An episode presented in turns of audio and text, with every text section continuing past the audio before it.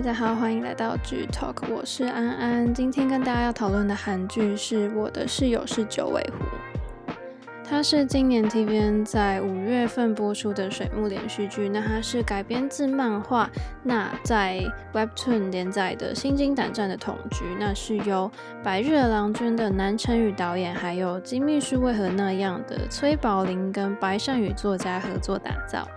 这部原作漫画在 Webtoon 的平台上面，它有着九点九七分的超高评价。那它改编成电视剧之后呢，在角色的设定上面跟内容上也有做了一些变动。那像是漫画里面的女主角呢，她原本是视觉传达学系，那她就改成历史系。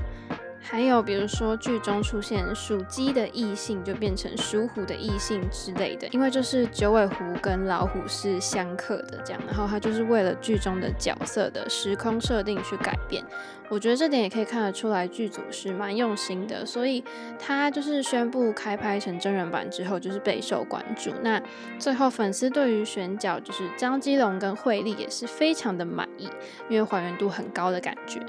那像是张基龙，就是他近几年也有蛮多知名的作品，像是《Kill It》啊，还有《请输入检索词》等等。还有那惠利的话，就是凭着《请回答一九八八》嘛，他就是获得了很高的人气。他们两个同框也是这部剧的一个看点。那我本身真的是张基龙的狂粉，因为他真的超帅，就是他穿西装走出来，就是好像在走伸展台一样。然后惠利演戏又没有偶像包袱，所以我就是自己还蛮喜欢看他们演戏的。那这部剧里面呢，张基龙他就是化身成为九百九十九岁的九尾狐。然后跟惠利饰演的一个女大学生，他们就谈了一场相差九百七十七岁的奇幻爱情故事，这样子。然后，因为他们本身时代感的落差，就是谈起这些爱情，就是格外的可爱又好笑。因为很多桥段可能就是有点老梗，可是，在那种浪漫氛围的铺陈下面，还是让我就是少女心喷发，就是内心一直尖叫这样子。那有这对男女神组合的这个加持呢，他们两个就是因为都是高颜值嘛，然后他们的剧照就是 CP 感真的很高，因为像是张基龙他是一百八十七公分嘛，然后他跟一百六十六公分的惠利，他们之间的那个身高差也是让观众都看得就是觉得很小鹿乱撞。那重点是这个组合呢，因为这拍摄期间他们的火花真的超强，所以就让惠利的正牌男友柳俊烈呢，他就很多次被。拿出来讨论，因为惠利跟柳俊烈他们交往了四年嘛，那是还是非常的甜蜜。那惠利在最终的采访的时候，她也表示说，真的很感谢男友在每一次播出期间都会准时收看，就是也算是一集不漏的去监督吧。但是我不得不说，真的就是剧中的感情戏非常多，所以这也是辛苦柳俊烈了。那近几年，就是韩国有不少是以九尾狐为题材的戏剧，像是《九尾狐外传》啊，然后再到《九家之书》的崔正赫，或是我的女友是九尾狐的申敏儿，还有比较近期像是《九尾狐传》李栋旭等等。那这一次呢，张基龙他饰演的九尾狐，他就是一个大暖男，就是暖到不行的那种。然后，但是因为九尾狐就是已经就是变得很常被拿来当做题材，然后观众对九尾狐都是有一定程度的了解嘛，大概知道说它的设定或是它的特性会是怎样的。那现代的九尾狐形象也是渐渐的从女性就是渐变成男性为主。不过在张基龙在这部剧当中呢，他我觉得啊，他使用的一些就是道术啊，可能都是比较简单的。那他在其他时间就是故事里面呈现，他跟一般正常的人类其实没有太大的差别。所以我觉得这部分可能就是少了一点，就是九尾狐的特性，或是他跟一般人类有什么不一样的地方，可能观众会想要看到更多，可能就觉得少了一点惊喜。那或许还是有人不知道，就是九尾狐是什么。那跟大家解释一下，就是它在韩国民间呢是流传说，狐狸如果化作了神仙，就变成九尾狐仙。那就是它需要去借由就是吸收一些人类的精气去获得能量。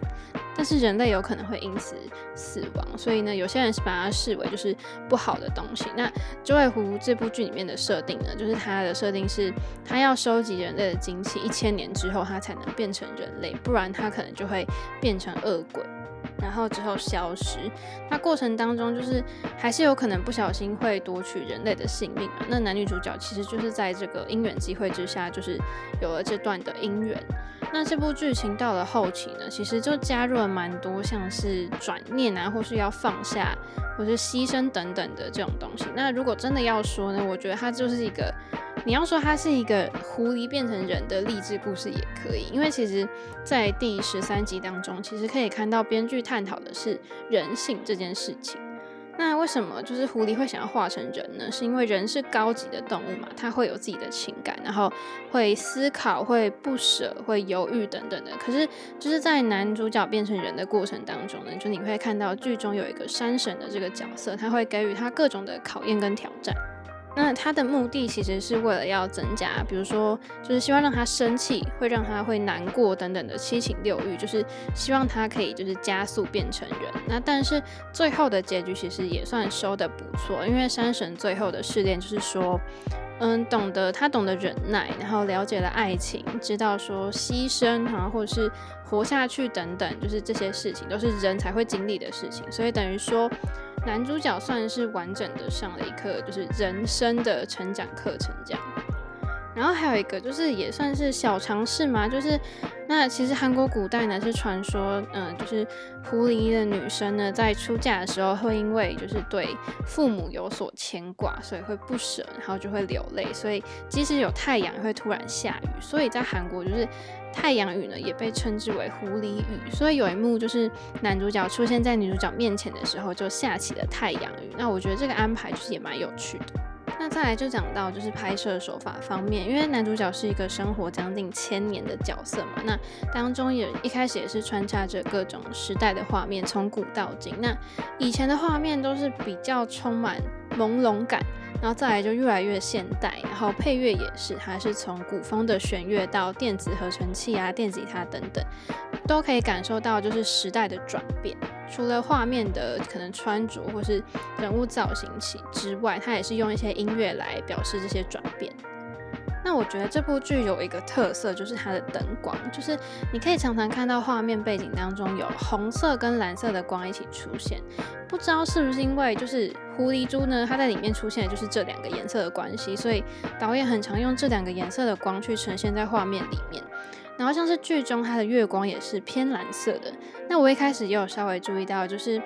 嗯，一开始呢，男主角的家还有整个房子都是比较偏冷色调的，就冷冷清清的感觉。然后月光照进来的时候，整个客厅都是蓝色的。那到女主角搬进去住的时候呢，虽然整个家还是呈现偏冷色调，可是。可是女主角的房间就开始出现了暖色的光，然后之后在家里的日常也是慢慢变成暖色调，就多了很多黄光之类的。那也是代表着说，男主角他的内心一开始是很封闭的，然后跟女主角生活之后呢，就慢慢的打开心房，就不止透过剧情或是两个人的互动去表达，就导演也用灯光呢去营造这个氛围，所以我就还蛮喜欢的。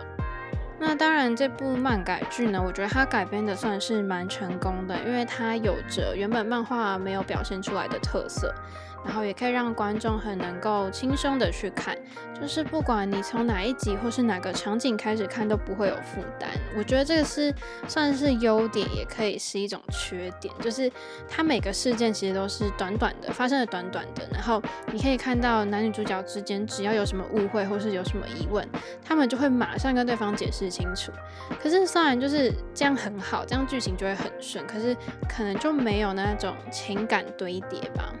就是可能会影响到角色的立体性，所以在韩国收视一开始都是呈现下滑的状态。可是我觉得这部剧它就是有甜蜜，因为是爱情剧，然后也很深情，可是中间又带一点点的虐，就是可能遇到困难挑战，然后最后加入一点可能神话寓意之类的，就让观众可以去思考的点。我觉得整体来说还算是蛮不错的。所以呢，如果你喜欢张基龙或是惠利，我觉得就是一定可以去看这部剧，就是它是一个蛮轻松的爱情剧，所以我个人也是蛮推荐的。所以如果想知道更多韩剧的消息，一定要持续锁定剧 Talk，我们就下次再见喽，拜拜。